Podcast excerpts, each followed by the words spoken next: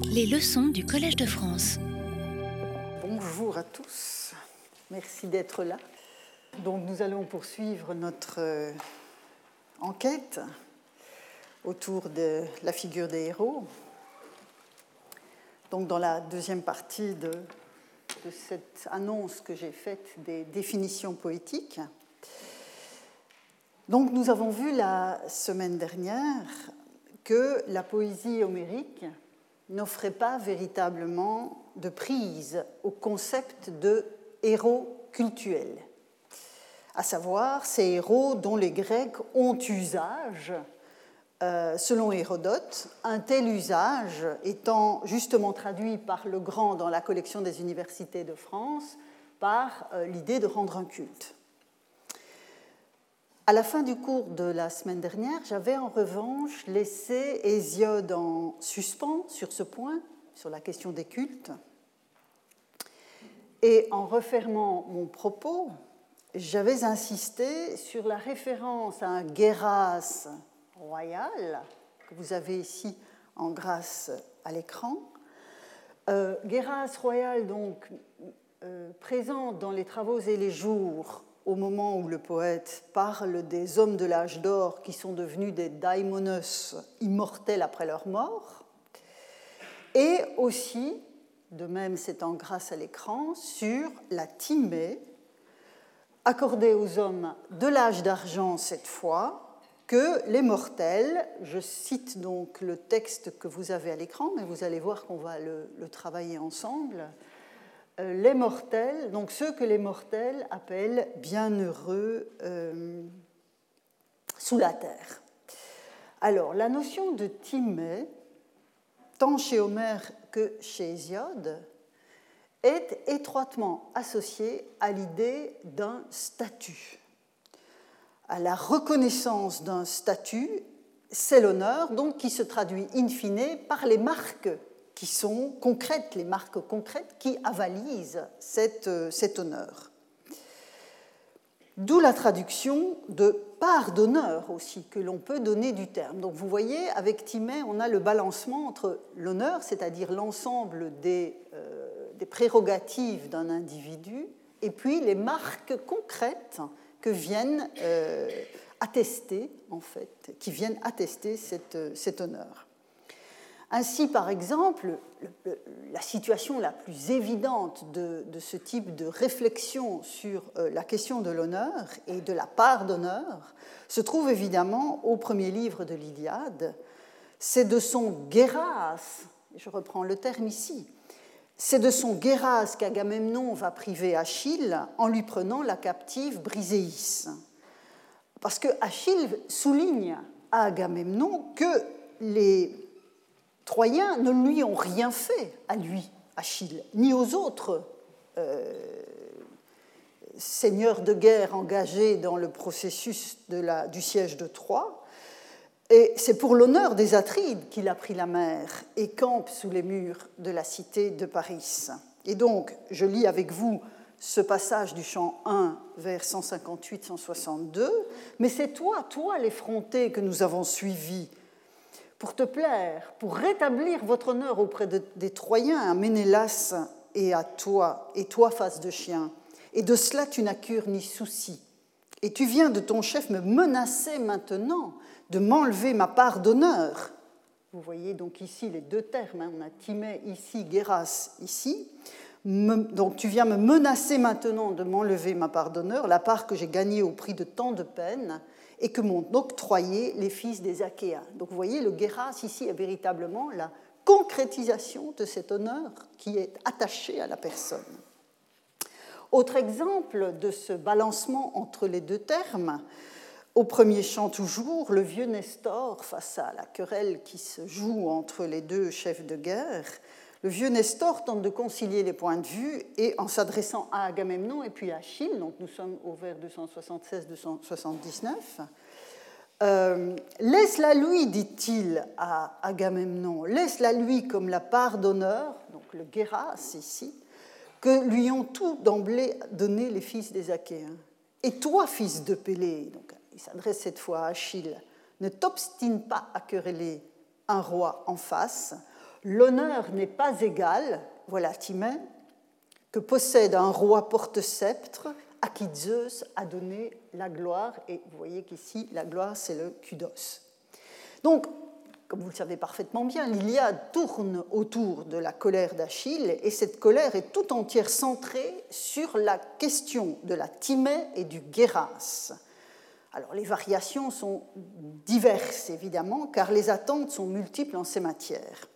Ainsi, autre exemple pour déplacer légèrement le registre que jusqu'à présent j'ai ancré dans la querelle entre les deux, chefs, au champ 24, donc là nous sommes à l'autre bout de, l'épopée, Héra et Apollon, donc nous sommes aussi dans le monde des dieux, se querellent à propos du sort d'Hector. En effet, Hector a péri sous les coups d'Achille, et Achille, voulant euh, venger la mort de Patrocle, euh, outrage le cadavre depuis des jours.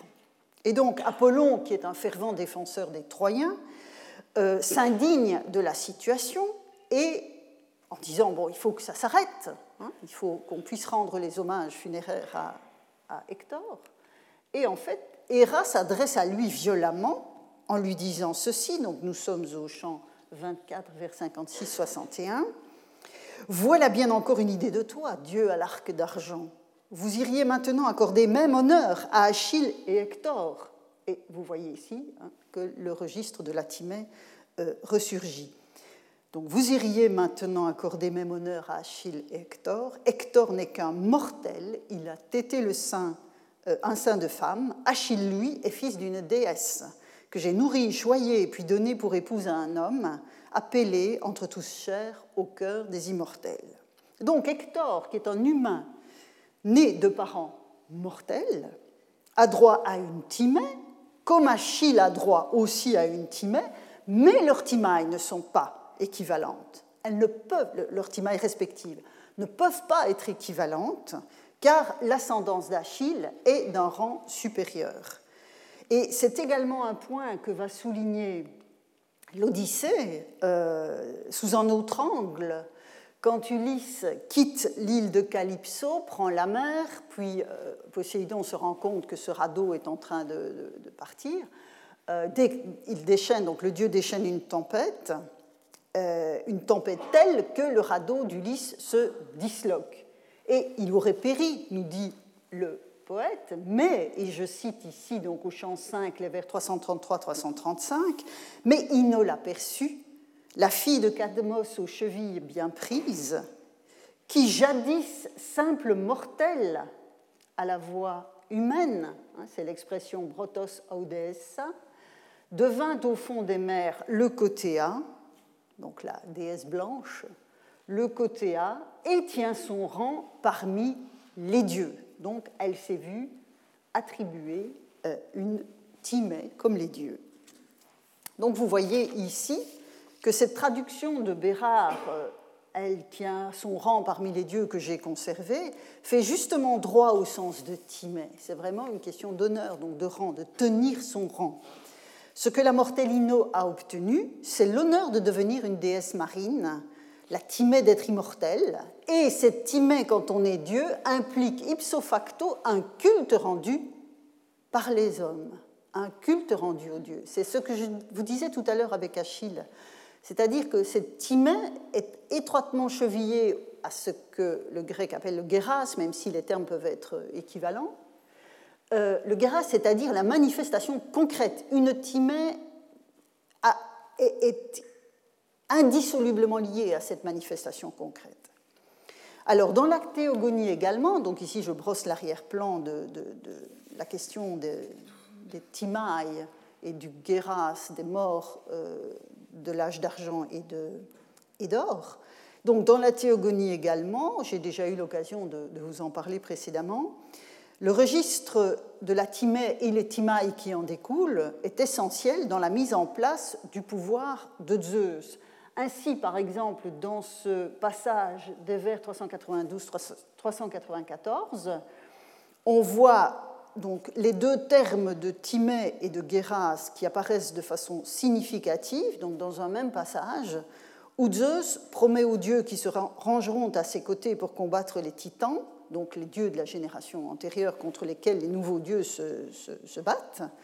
Donc Zeus s'engage à ne pas leur reprendre leurs privilèges, donc les guérets au pluriel que vous avez ici, mais de maintenir à chacun au moins la timée qu'il avait jusque-là. Et donc, vous voyez ici la, traduction. Donc, il dit qu'à tout Dieu qui se rangerait à ses côtés pour combattre les titans, il n'arracherait pas, quel qu'il fût, ses privilèges, mais que chacun garderait au moins l'honneur qui était le sien jusque-là parmi les dieux immortels. Donc, la timée des dieux, si elle se détermine entre, immortels, hein, comme on le voit ici dans la Thégonie, qui est évidemment une intrigue spécifique, puisqu'elle raconte précisément l'accession de Zeus au pouvoir. Donc, cette timée des dieux euh, comporte un indispensable versant humain. C'est ce que je vous disais il y a deux secondes. Et donc, on le voit par exemple dans un passage que je vous ai déjà mis sous les yeux l'année dernière pour d'autres raisons. Nous sommes toujours donc dans la théogonie au vers 201-206, au moment où, après l'émergence d'Aphrodite de, la mer et de, l'écume du, sexe tranché d'Uranos, donc la déesse se voit en quelque sorte reconnaître sa Timée. Et donc, que nous dit le poète Je lis la traduction avec vous. Eros se mit à ses côtés et le Béniméros la suivait dès qu'elle fut née et se dirigea vers la famille des dieux. Dès l'origine, elle a eu cette part d'honneur. Et vous voyez revenir la Timée.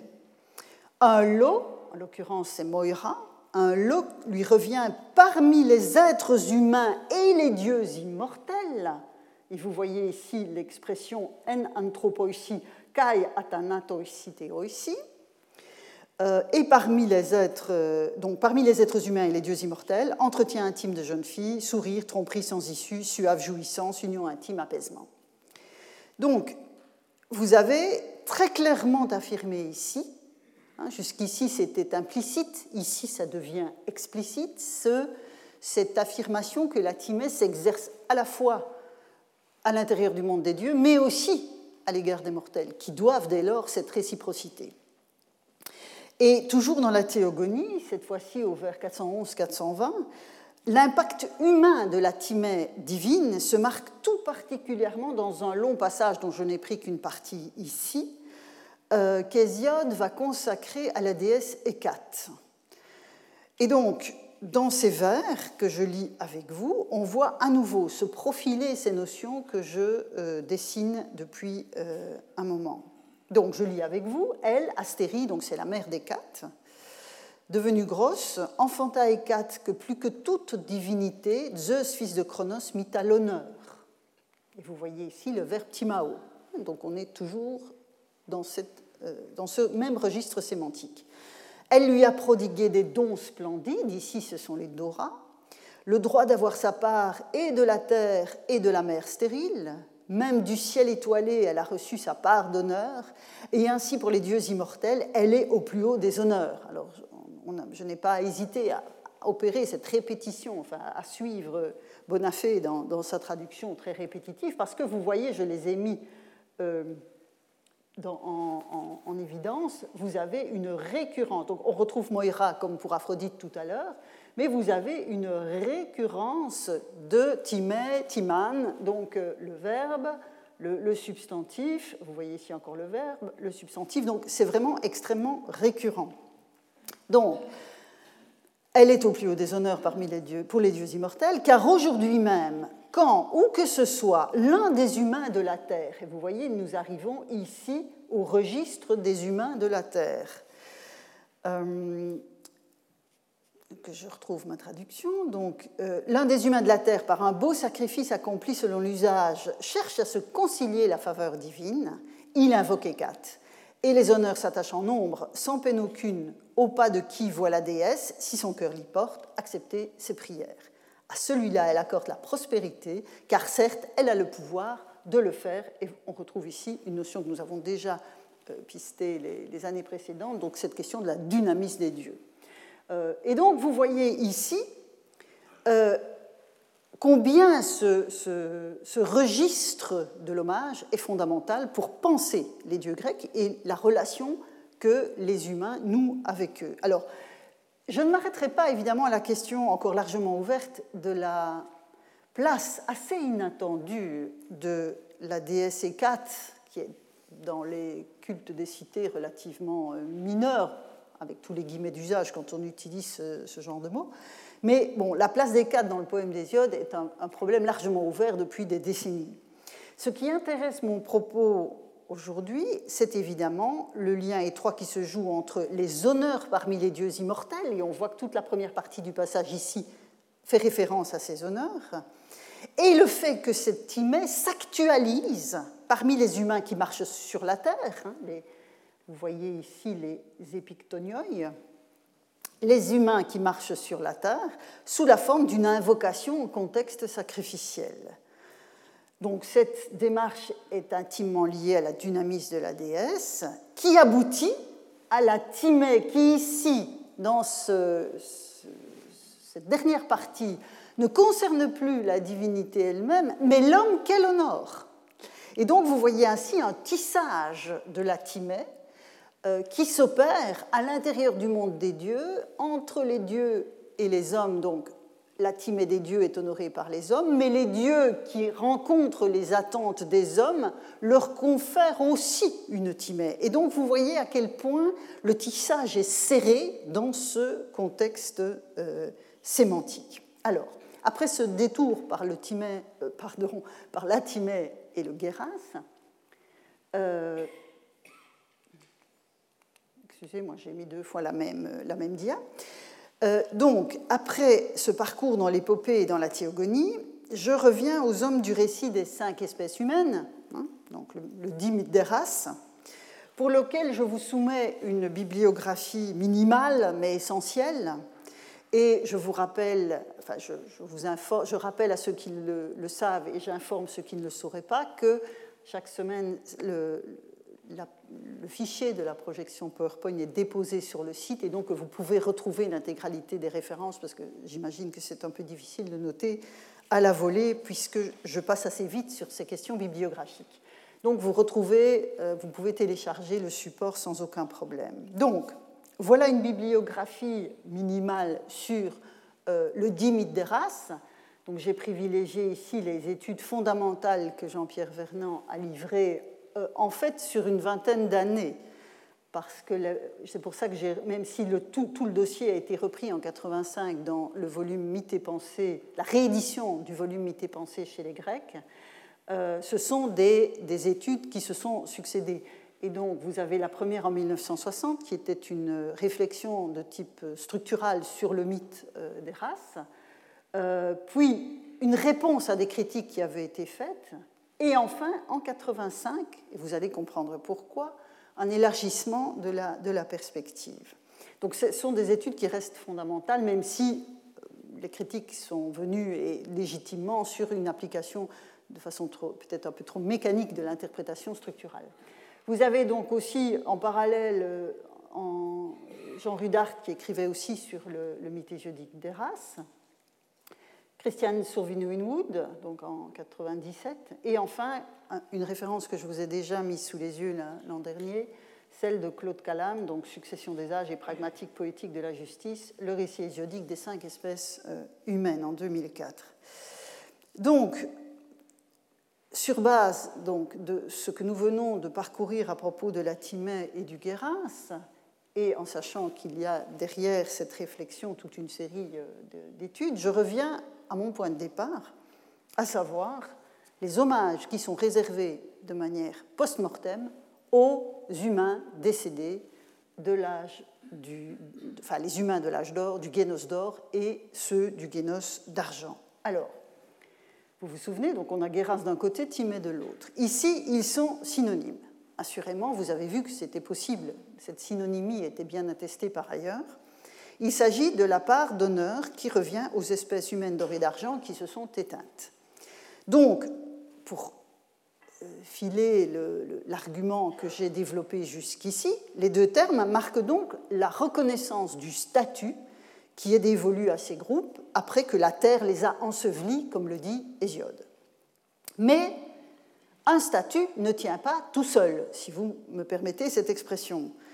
Puisqu'il impose que soient alloués des éléments concrets qui l'expriment, qui le soulignent, qui lui donnent de l'épaisseur. Hein. C'est ça la colère d'Achille. C'est ça la colère d'Achille. Et donc, dans les travaux et les jours, on voit bien, par exemple, que peu avant, donc dans, la description du comportement des hommes de l'âge euh, d'argent, ce qui euh, suscite la colère de Zeus à leur égard et qui fait qu'il les ensevelit dans la terre, c'est qu'il refusait, je lis avec vous ce passage, donc les vers 135-139, il refusait de prendre soin des immortels et de sacrifier sur les autels sacrés des bienheureux, comme il est imposé aux humains selon de justes coutumes. Zeus, fils de Cronos, dans sa colère, les ensevelit alors, puisqu'il n'accordait aucun honneur aux dieux bienheureux qui tiennent l'Olympe. Et vous voyez, alors on a le registre de la thérapéia, hein, le fait de prendre soin d'eux, euh, mais vous retrouvez ici la timée, les timailles. Donc, les hommes d'or, les hommes de l'âge d'or, sont devenus, vous vous souvenez, des immortels gardiens, des humains mortels qui vivent sur la terre. Et j'ai souligné plusieurs fois, je n'y reviens pas dans le détail, qu'il s'agissait d'entités étroitement associées au pouvoir de Zeus, voire la manifestation même du pouvoir de Zeus. On l'a encore vu au début des cours de cette année avec l'agathos daimon, hein, dont je vous ai parlé, avec ce, rapport de l'agathos daimon à la figure de Zeus. Donc leur guéras royal, puisque c'est cela qui qualifie le guéras de ce texte, il est royal, doit impliquer des honneurs qui relèvent d'un culte divin, pour toutes les raisons que j'ai évoquées en passant en revue aussi bien les textes de, euh, de l'épopée homérique que de la théogonie. Alors, les entités secondes, les deux teuroi, comme dit le grec, n'ont pas le même statut d'immortel sur la terre. La référence métallique, donc c'est de l'argent et non du euh, pardon, c'est de et non de l'or, souligne la distinction qualitative entre les deux espèces pendant leur vie et après leur mort, tout en les conservant dans une relative proximité avec les dieux. Les hommes d'argent sont alors sous la terre. Hein, vous avez l'expression hypoctonioi. Ils sont sous la terre, mais apparemment pas exactement au même titre que les autres mortels communs qui descendent dans l'Hadès puisque ceux-ci sont bienheureux. Hein, ils sont macaros. Ils sont bienheureux en une formule qui les rapproche du bien-être permanent des dieux eux-mêmes, puisque vous avez vu ici quelle est la qualité des dieux que les hommes de l'âge d'argent euh, n'honorent pas? C'est d'être, voilà, vous voyez ici, ils sont euh, bien heureux aussi. Vous avez l'adjectif macar. Donc, on voit bien que là, la référence au monde des dieux euh, est induite par la proximité de ces passages.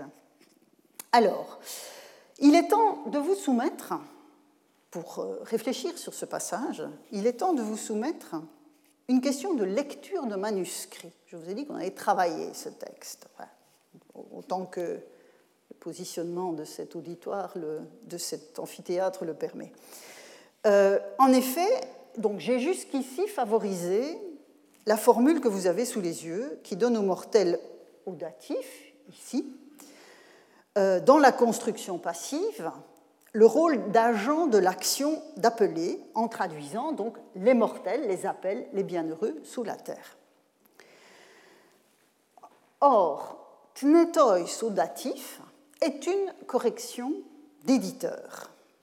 Quand on regarde les manuscrits, on voit qu'ils portent tnetoi, c'est-à-dire un nominatif, ce qui impose alors de traduire, et je vous soumets l'autre traduction donc, ils sont appelés mortels bienheureux sous la terre, voire ces mortels sont appelés bienheureux sous la terre. Entité seconde, etc. Donc l'édition des belles lettres, dont j'emprunte les, traductions généralement, euh, maintient la correction, mais un philologue aussi éminent que Martin West à Oxford avait préféré conserver la lecture des manuscrits. Alors, c'est une alternative qui est essentielle pour notre propos.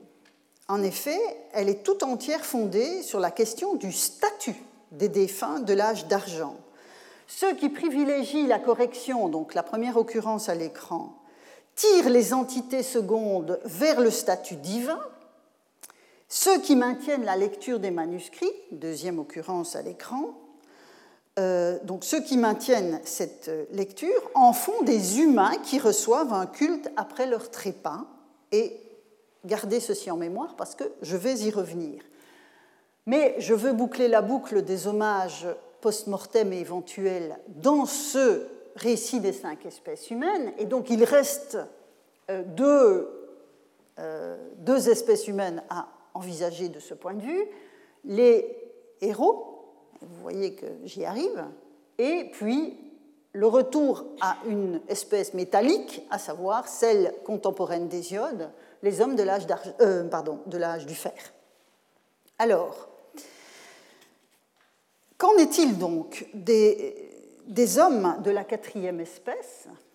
Le génos divin, hein, vous vous souvenez de l'expression que nous avons vue la semaine dernière, le génos divin d'hommes héros que l'on appelle émitéoi,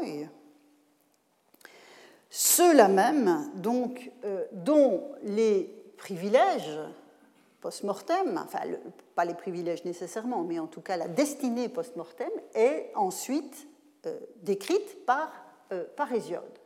Donc vous vous souvenez, c'est un texte qu'on a lu ensemble la semaine dernière. On a deux catégories qui se dessinent dans ce sort post-mortem des héros. Certains d'entre eux descendent dans l'Hadès, donc cet endroit fort peu euh, avenant que décrit notamment le chant 11 de l'Odyssée, et d'autres sont installés aux îles des Bienheureux. Donc on a cette, alternative. Alors l'autre groupe qui descend dans l'Hadès, dans le récit d'Hésiode, c'est le Génos de bronze, mais vous vous souvenez, on en a parlé la semaine dernière, ces hommes de l'âge du bronze qui sont qui s'autodétruisent dans des combats permanents, restent anonymes. Dans l'au-delà, ils sont, enfin, après leur mort, ils restent anonymes.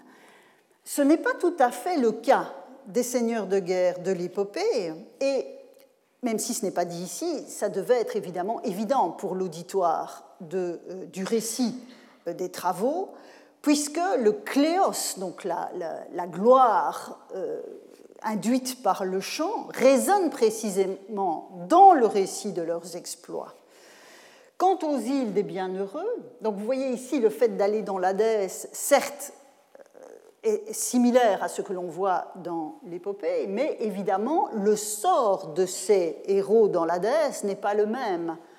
Le, le statut post-mortem n'est pas tout à fait le même que celui des hommes de l'âge du bronze, qui sont simplement autodétruit et anonyme, dans la mesure où il y a précisément le cléos du chant, hein, qui reste euh, valide pour eux. Et donc, quant aux îles des euh, bienheureux, elles isolent en fait les héros fortunés. Hein, j'avais mis en évidence cette expression olbioi héroes, les héros fortunés du monde des hommes, ce qui laisse entendre qu'aucun culte ne leur est rendu. En tout cas, vous remarquez que dans ce passage, on n'a à aucun moment le registre le vocabulaire de Latimé et du Guéras qui apparaît. Alors, je souligne encore que, comme ça j'aurais fini le tour de, ces cinq espèces humaines, euh, le cinquième génos n'est pas créé par Zeus. Vous voyez ici la, jonction entre le génos de, des héros et celui de l'âge du fer est simplement exprimée par cette phrase Nun garde genos estis sideron, car c'est maintenant le génos de fer. Donc il n'y a pas d'acte créateur comme on l'a pour les autres euh, Il émane simplement de la génération antérieure, hein, que j'ai mis, mis, en évidence ici euh, à l'écran. Donc, donc en fait, quand on regarde cette transition, on constate que les héros descendus dans l'Hadès et ceux qui ont été placés dans les îles des bienheureux ne sont pas le signe d'une extinction du génos des héros comme celle des génins précédents que le sol avait recouvert dans leur totalité. Le génos de fer va simplement prendre le relais, la suite du génos divin formé des hommes héros, par l'effet de la succession des générations. C'est en tout cas ce que l'on peut déduire de ces articulations du récit. On peut dès lors, me semble-t-il, ajouter un autre élément d'explication à l'appellation de demi-dieu à laquelle je m'étais arrêtée la semaine dernière en vous, disant ce qu'elle me semblait avoir de relativement conventionnel, puisque ce n'était pas la totalité de ce divin génos des héros, parti vers Troie et vers Thèbes, qui comptait une double ascendance. Hein, vous vous souvenez, j'avais pris le, parallèle de Néré, le, vieux de la mer, dont on voit bien dans l'expression de la théogonie que cette appellation de vieux est conventionnelle pour dire autre chose. Et donc, euh, ce que le poète souligne ainsi en parlant de, de ce génos euh, que, que l'on appelle les demi-dieux, me semble-t-il, c'est donc, outre les capacités hors normes de cette génération proche des dieux, ça c'est ce qu'on a vu la semaine dernière, ce que souligne le texte ici, c'est la fin de la proximité avec ces derniers. Que cette proximité soit fondée sur cette double ascendance issue d'une union entre mortels et dieux, ou d'une force exceptionnelle, à l'instar de ce que nous avons vu pour Diomède qui prenait la pierre, une pierre impossible à porter pour un homme d'aujourd'hui, et qui en frapper, euh, en frapper l'aîné.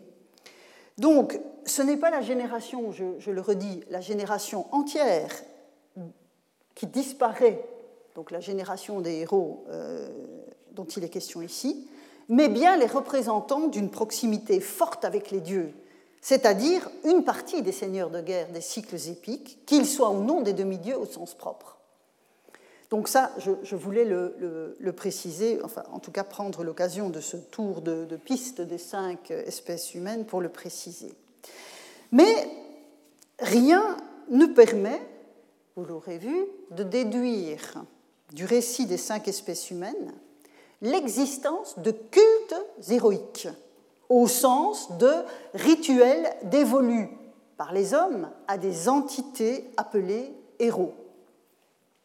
En conséquence, pas plus que dans l'épopée homérique, me semble-t-il, euh, dans l'œuvre hésiodique, on ne trouve la trace de ce type d'hommage voué par des humains à des figures du passé, portant le même nom générique que les protagonistes de l'épopée homérique et des cycles épiques en général.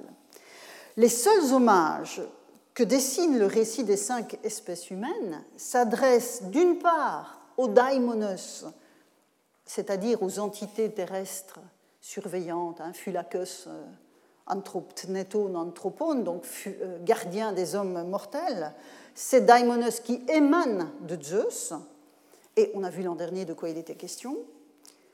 Donc, on a d'une part les hommages qui s'adressent à ces entités, et d'autre part à des entités appelées par les hommes bienheureux souterrains, si l'on suit la correction des manuscrits, et des, entités appelées bienheureux mortels souterrains si l'on suit les manuscrits. Et je ne tranche pas encore à ce stade, mais on va y revenir.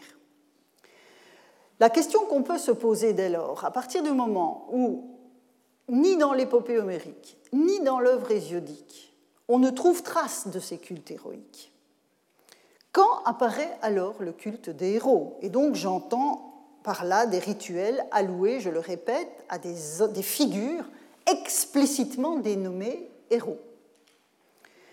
En fait, ce type de culte héroïque n'est attesté fermement pour la première fois que chez Pindare, au début du Ve siècle, quand le poète évoque Bathos, qui est le fondateur de la cité de Cyrène, donc en Afrique du Nord, dont le tombeau se situait sur l'agora de la cité. Et, nous dit Pindare dans la troisième pitique au vers 94-95, bienheureux, vous voyez, intéressant, on a Macare, bienheureux, il habita parmi les hommes, il devint ensuite un héros vénéré par le peuple. Donc vous voyez, il est Macare quand il est parmi les hommes, c'est intéressant, on voit bien, ça on avait vu l'année dernière que Macare pouvait parfois être attribué à des mortels particulièrement euh, considérés comme heureux. Hein, c'était la manière dont Priam, par exemple, observant Agamemnon dans la plaine de Troie, le qualifiait aussi. Donc, bienheureux, il habita parmi les hommes, donc vous voyez, méta antrone. Il devint ensuite un héros vénéré par le peuple, héros depeita laosebes. Donc le statut post-mortem du fondateur ne fait aucun doute. Il est devenu ce que nous appelons un héros cultuel. En l'occurrence, il va recevoir donc l'hommage de toute la communauté, c'est ce que signifie la OCBS, sur la longue durée, et on voit qu'il a un statut même déjà un peu de son vivant, hein, du fait que poétiquement Pindar va le qualifier de Macare, on voit bien que ce n'est pas quelqu'un d'ordinaire.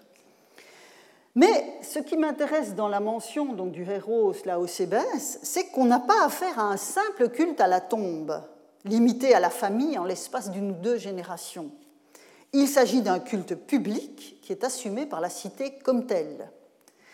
Chez d'autres auteurs de tout le 5e siècle, et évidemment je vous épargne le dossier sinon on n'en sortira pas, en poésie comme en prose, la catégorie du héros comme entité suprahumaine qui reçoit un culte est bien attestée. Et ce sont des choses que nous verrons notamment dans les deux semaines qui viennent. Et je vous renvoie évidemment, entre bien d'autres exemples, à la réflexion d'Hérodote, dont tout ceci est parti sur l'absence des héros en Égypte, qui par contraste atteste évidemment leur importance en Grèce, Hérodote écrivant dans la deuxième moitié du Ve siècle. Par ailleurs, et je reviens un bref moment à Pindare, en poète nourri du travail de ses devanciers, Pindare va recourir aussi et largement au terme de héros, je n'ai pas pris d'exemple, ils sont, nombreux, au sens honorifique de seigneur, sans qu'il faille forcément y voir une référence à un culte euh, rendu à la personne ainsi qualifiée. Donc Pindare est héritier de ce point de vue-là de l'usage de Héros que l'on trouve dans l'épopée et que nous avons analysé la semaine dernière. Donc ce que j'ai appelé les seigneurs de guerre ou toutes ces figures, ces protagonistes de, l'épopée homérique qui ont une qualification particulière. On l'avait vu pour le, chanteur des Modocos, pour un devin, donc des, figures euh, avec ce titre de héros au sens honorifique. Alors, doit-on en déduire qu'il s'agit de deux sens différents du même terme? Héros cultuel d'un côté, titre honorifique de l'autre. Donc un qui serait non religieux et hérité de l'épopée, et l'autre qui serait religieux et attribué à des figures suprahumaines recevant un culte. Alors, vous reconnaîtrez certainement, puisque vous me faites le plaisir de me suivre depuis un certain temps, vous reconnaîtrez sans mal le questionnement qui nous occupe entre nom commun et nom divin pour les personnifications divines comme Thémis ou les nymphes. Même si, dans le cas des héros, on voit bien qu'on n'est pas tout à fait dans le même registre.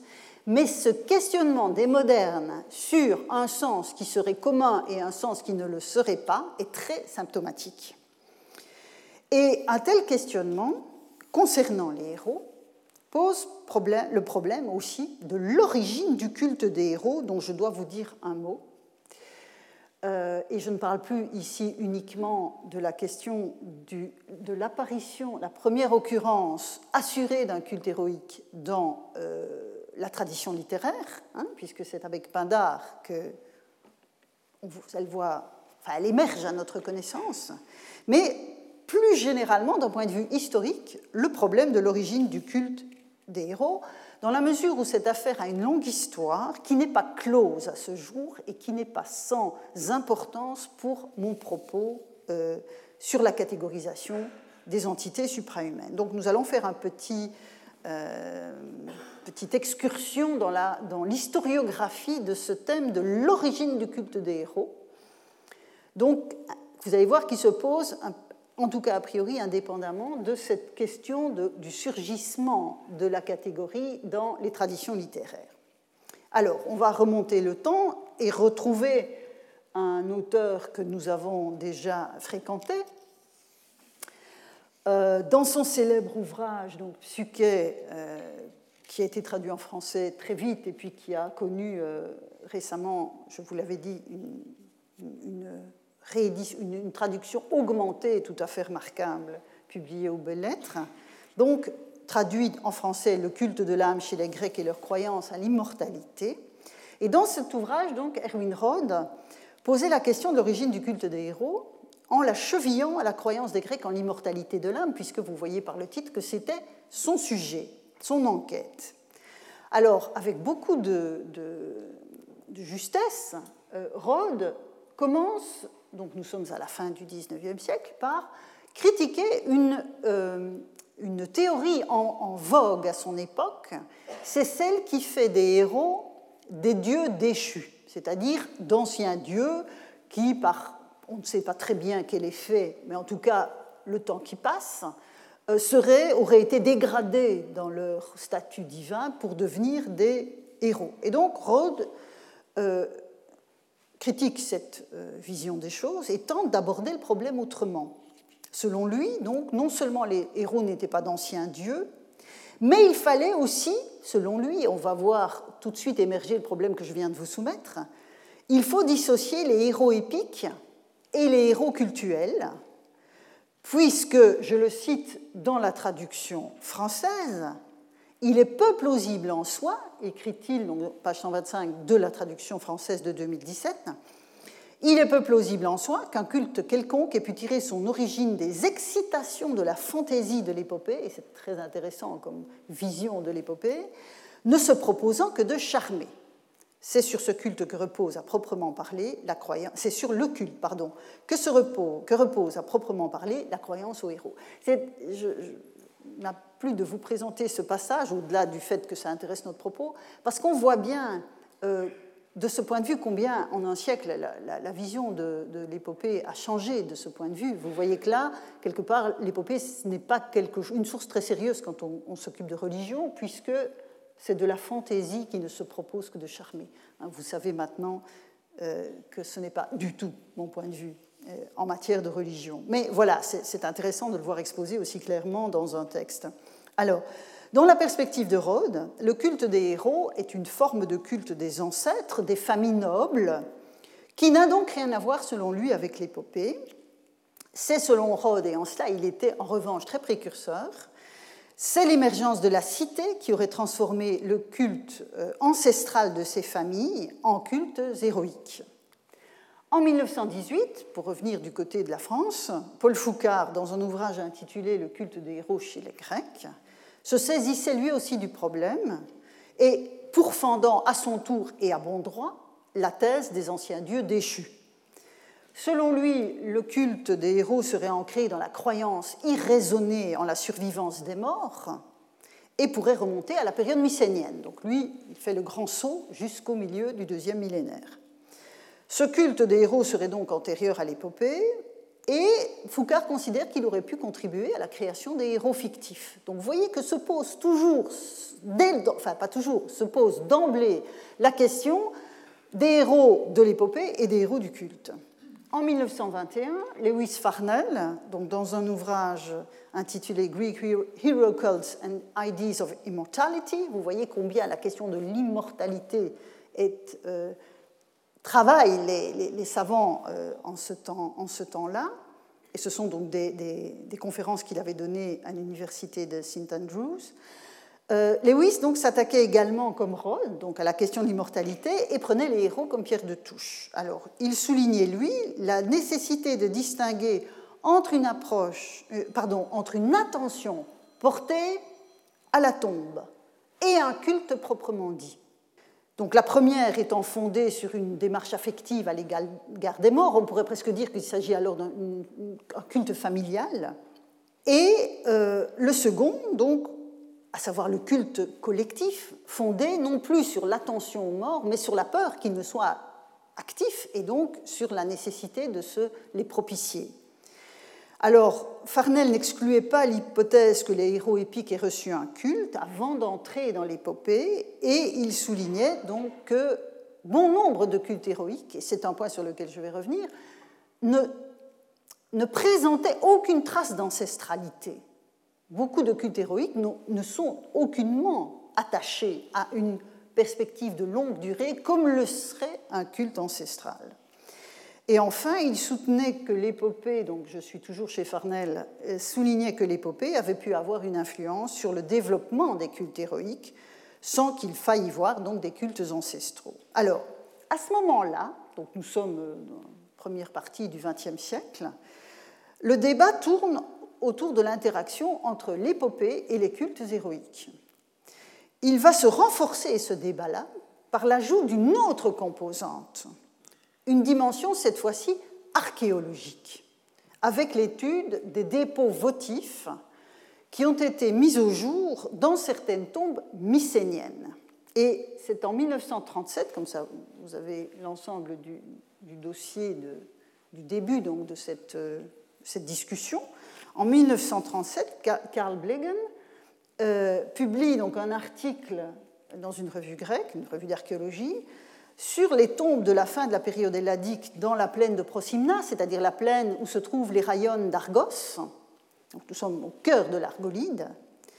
Et près d'un tiers des chambres funéraires des tombes mycéniennes, donc elles sont assurément mycéniennes, donc elles remontent euh, à la deuxième moitié du deuxième millénaire, enfin plutôt la fin du deuxième millénaire, puisque nous sommes dans l'helladique euh, euh, récent. Donc, près d'un tiers des chambres funéraires qu'il fouille, donc Blegen fouille là-bas, à Prosimna, contiennent des dépôts d'objets en métal et en céramique datant de la fin de la période géométrique et de la période archaïque. Donc vous voyez, il y a un hiatus chronologique important entre la date des tombes et la date de ce qu'on y a trouvé. Et selon Blegen, il s'agit de la trace d'un culte des ancêtres. Selon lui, les Mycéniens sont les héros d'Homère et les tombes mycéniennes sont au centre de la puissance de héros qui sont considérés comme des ancêtres. Mais cette tendance interprétative qui lie les euh, cultes héroïques aux souvenirs d'ancêtres mycéniens véhiculés par l'épopée va se trouver compliquée par d'autres découvertes archéologiques, à savoir des sanctuaires indépendants des tombes où sont a priori honorés des héros de l'épopée. Ce sera le cas, donc ce sont des découvertes qui ont été faites au cours du XXe siècle. Un sanctuaire du 8e siècle, qui remonte au 8e siècle, attribué, euh, donc un sanctuaire du 8e siècle à Mycène, attribué à Agamemnon, mais j'insiste, par une inscription du 4e siècle. Un sanctuaire laconien, donc spartiate, attribué euh, un Ménélas, mais à la fin du IVe siècle, pardon, pardon, à la fin du VIe siècle, on est à la période archaïque, et enfin une grotte d'Ithaque associée par les modernes au culte d'Ulysse en raison d'une inscription qui porte le nom d'Ulysse datée du 1er siècle avant notre ère. Vous voyez déjà le problème, hein, les hiatus chronologiques sont forts à tous les étages dans ce dossier. Donc, puisqu'on trouve des sanctuaires cette fois-ci, indépendamment de tombes, l'ancestralité directe et continue depuis la période mycénienne est alors mise en question au profit d'un scénario différent. Il faut changer la, grille de lecture puisqu'on n'a pas nécessairement de tombes. Donc l'ancestralité, c'est difficile à plaider. C'est alors, et on revoit les thèses qu'on a déjà vues passer euh, qui ressurgissent, c'est la circulation des poèmes homériques au 8e siècle, qui aurait abouti à la création de sanctuaires pour les héros épiques, sans qu'il faille postuler une continuité de la mémoire de ces figures depuis la période mycénienne, comme le supposait Blegen. Et encore moins l'idée d'un culte accompli sans solution de continuité par des familles nobles. Alors, depuis les années 50, je, continue mon petit tour historiographique, depuis les années 50 du siècle dernier, des études importantes se sont succédées sur l'origine des cultes héroïque. Alors avec des études ciblées, et vous allez voir pourquoi je vous disais qu'il fallait aller voir éventuellement le support sur le site du collège, parce que évidemment voilà ce que ça donne. Et ce n'est qu'un échantillon. Hmm. Donc euh, des études se sont succédées, donc des études ciblées, vous voyez ici par exemple, c'est le fouilleur du prétendu sanctuaire d'Agamemnon à Mycène, donc vous voyez qu'on est en 53, c'est pour ça que je vous disais que les choses bougent à ce moment-là. Vous avez ici, vous voyez, euh, Theodora Adis-Price qui écrit, qui, s'interroge sur le, rapport entre les cultes héroïques et Homère, et vous la revoyez ici, euh, trois ans plus tard, reprenant le sujet parce que le débat est extrêmement euh, ouvert, et vous voyez qu'on est dans toute une série de, registres, aussi bien dans des travaux en allemand qu'en anglais qu'en français. C'est vraiment un débat continu donc dans des études euh, ciblées comme celle-là, ou des études plus générales sur les héros et sur le culte des héros, comme le livre d'Emily Kearns, un livre de Beringer sur lequel je reviendrai, le livre de Gunel et Krotz sur les rituels sacrificiels, et ici euh, Bruno Curry qui a travaillé sur Pindar. c'est moins Pindar et le culte des héros que Pindar et l'héroïsation euh, des, humains de son temps. Mais bon, vous voyez en tout cas que ça bouillonne dans ce registre thématique. Alors, plusieurs problèmes ont ainsi, pardon, plusieurs problématiques ont ainsi enrichi et complexifié euh, ce dossier depuis Rhodes, Farnell et Foucard, au-delà donc des intérêts de nos grands devanciers pour les questions touchant à l'immortalité de l'âme. Vous voyez que dans tous ces titres, on ne trouve plus l'immortalité de l'âme, hein, ce qui est aussi très intéressant d'un point de vue historiographique. Et donc, euh, plusieurs problématiques donc, ont enrichi ce dossier. Première problématique, la réflexion sur la naissance de la cité grecque. Elle a croisé évidemment la question de l'origine des cultes héroïques, en renouant avec les intuitions de Rhodes sur l'importance de la première euh, dans le développement des seconds. Et ce sera notamment le point de vue de Walter Burkert dans un article très important de 1992, et puis surtout du livre de François de Polignac, qui a été une borne millière dans ses, réflexions euh, sur la naissance de la cité grecque, surtout dans sa réédition de 1995.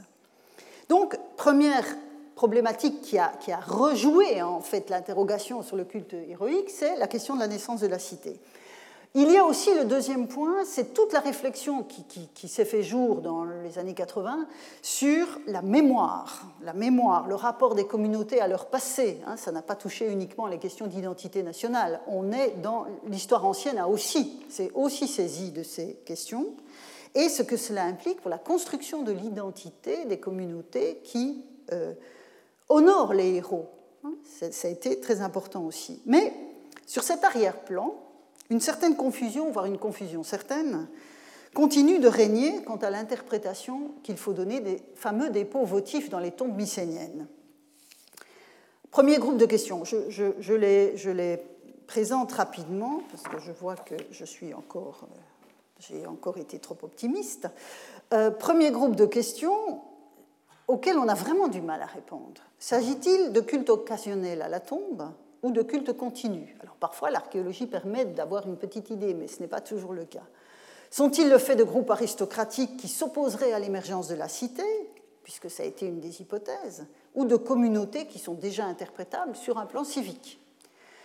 La relation ainsi établie avec ces prestigieux ancêtres est-elle précisément de l'ordre de l'ancestralité supposée? Ou de l'ordre de l'appropriation territoriale sachant que les deux points de vue ne sont évidemment pas incompatibles. Autre question qui reste ouverte, c'est celle de la cristallisation de l'épopée homérique que l'on date entre les 9e et 6e siècles, donc selon les spécialistes, mais que l'on s'accorde en général à placer plus ou moins 8e, début 7e. Donc cette cristallisation a-t-elle pu contribuer à l'intérêt manifesté pour les tombes bycéniennes et partant à la mise en place des cultes héroïques? Dernière question qui n'est pas moins ouverte, les sanctuaires datés des débuts de la période archaïque et attribués plus tard, je vous ai donné les dates, à des figures épiques comme Agamemnon, Ménélas ou Ulysse, sont-ils déjà ces sanctuaires des sanctuaires héroïques au temps de leur établissement? Hein, Ce n'est pas parce que vous avez le sanctuaire de Ménélas à Mycène, enfin dit de Ménélas à Mycène au 8e siècle, avec une inscription à Ménélas à la fin du 6e, que dès le 8e siècle, on a affaire à Ménélas. Donc vous voyez, c'est vraiment un problème de hiatus chronologique. Donc la complexité de ce dossier vient en partie des raisonnements circulaires que risque d'induire la mise en regard des textes littéraires et de la documentation archéologique, chaque domaine faisant appel au matériel de l'autre pour construire ses hypothèses. Et donc on, tourne un peu en rond. Et parce qu'à l'intérieur de chaque domaine de recherche, les avis divergent. Les philologues se divisent sur la question de savoir si Homère et Hésiode connaissaient ou non les cultes héroïques tels que le 5e siècle en atteste l'existence, et c'est ce dossier que j'ai repris devant vous pour vous montrer que, selon moi, on n'a pas de traces des cultes héroïques dans ce contexte. Les archéologues évoquent tantôt des cultes à la tombe, tantôt des cultes ancestraux, tantôt des cultes héroïques pour rendre compte du matériel trouvé dans ces tombes mycéniennes. Pour ne rien dire donc des difficultés que je viens d'évoquer, du hiatus entre un sanctuaire du 8e siècle, qui est attribué à un héros épique, au 6e, voire au 4e, voire au 1er siècle. Les historiens les plus critiques ont dès lors déconstruit, non sans quelques raisons, les dossiers qui installaient les héros épiques dans leur sanctuaire dès la période archaïque, alors que leur nom n'apparaît que plus tard. Et c'est le cas notamment d'un très bel article d'Isabelle Ratino-Lashkar, publié en 2001, pour les cultes d'Agamemnon, Ménélas et Ulysse. C'est une leçon de méthode et de prudence. En 2006, donc plus, plus près de nous encore, Jan Bremer va aller plus loin et considérer que les cultes héroïques, dans leur ensemble, datent au plus tôt de la fin du VIe siècle, car selon lui, et je traduis euh, ce passage de l'article, donc page 17, il est impossible de parler de culte héroïque au 8e siècle, donc selon lui, si nous ne sommes pas sûrs qu'il existe une catégorie de héros dénommée et conceptualisée en opposition à celle des dieux. Comme nous le savons, ce n'est pas le cas. Donc il faut, selon lui, attendre le 5e siècle, mais donc il remonte ça quand même au 6e, puisque c'est sur les textes qu'il s'appuie pour ce, pour se faire. Donc pour lui, bon, il faut attendre Pindar et puis d'autres fragments qu'il convoque mais qui sont encore plus problématiques et je ne vous en parle pas. Donc nous sommes au cœur de notre problème, puisque vous voyez que ce qu'il invoque, c'est la catégorie du héros, et donc la catégorisation du divin que je, je tente de reconstruire. Bon, vous allez m'accorder cinq minutes hmm. Alors, de ce qui ressemble soit à des sables mouvants, soit à un champ de ruines, que pouvons-nous déduire pour notre propos, à savoir donc l'interrogation sur les définitions poétiques du statut héroïque, sachant que la semaine prochaine, on attaquera les cultes. J'en reviens dès lors aux acquis de notre analyse des textes poétiques. Le recours au terme de héros est donc comparable dans l'épopée homérique et chez Hésiode. Il s'agit de l'appellation honorifique des seigneurs de guerre des cycles épiques, ainsi que de figures qui assument, sous d'autres aspects que le maniement des armes, une autorité dans la société du temps de la guerre de Troie. Ni dans l'un ni dans l'autre cas ne sont attestés, donc ni dans l'Iliade ni dans l'Odyssée, donc ni pour les seigneurs de guerre ni pour les autres figures d'autorité, ne sont attestés des cultes aux figures qui sont mises en scène. Alors, je laisse de côté un vers très problématique du catalogue des vaisseaux euh, de l'Iliade, où on sent l'avoir la mention d'un sacrifice pour Érectée, qui est un héros à Athènes. Mais tout ce passage du catalogue euh, des vaisseaux est très très très discuté. En revanche, je reviens à Hésiode. Dans son récit des cinq espèces humaines, Hésiode évoque bel et bien une timée accordée à des entités secondes avec donc euh, cette question de l'établissement du texte.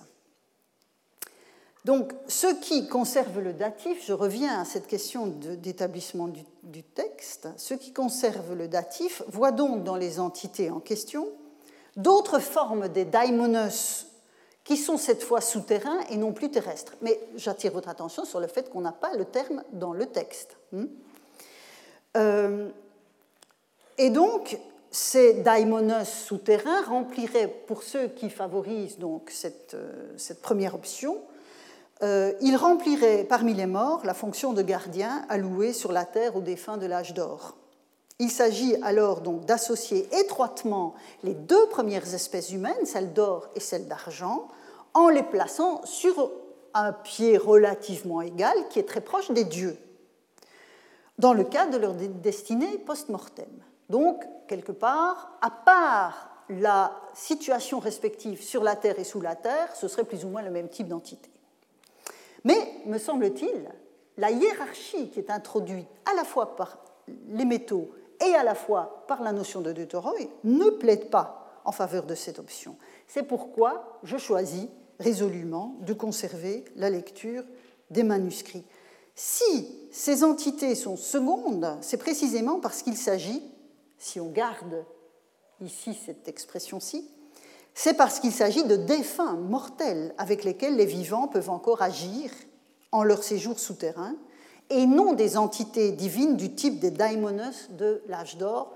Je ne reviens pas sur ce que je vous ai dit dans le détail à ce propos l'année dernière, mais je vous rappelle que je les avais étroitement associés à cet autre passage des Travaux et les Jours, où il était fait mention des 30 000 euh, immortels sur la terre, donc de Zeus les immortels, gardien des hommes mortels. Vu qu'on retrouvait l'expression fulacus neto anthropone, il me semblait qu'on pouvait associer les deux. Donc là, on a affaire à véritablement des entités immortelles. Pour le dire autrement, si ces entités sont secondes, c'est parce qu'elles ne relèvent pas du divin immortel, qui est le stade premier de la timée post-mortem, mais ces entités sont mortelles tout en conservant une puissance d'action en leur séjour souterrain. Il s'agit très précisément des composantes du statut héroïque tel qu'il est décliné dans les catégorisations de la période classique.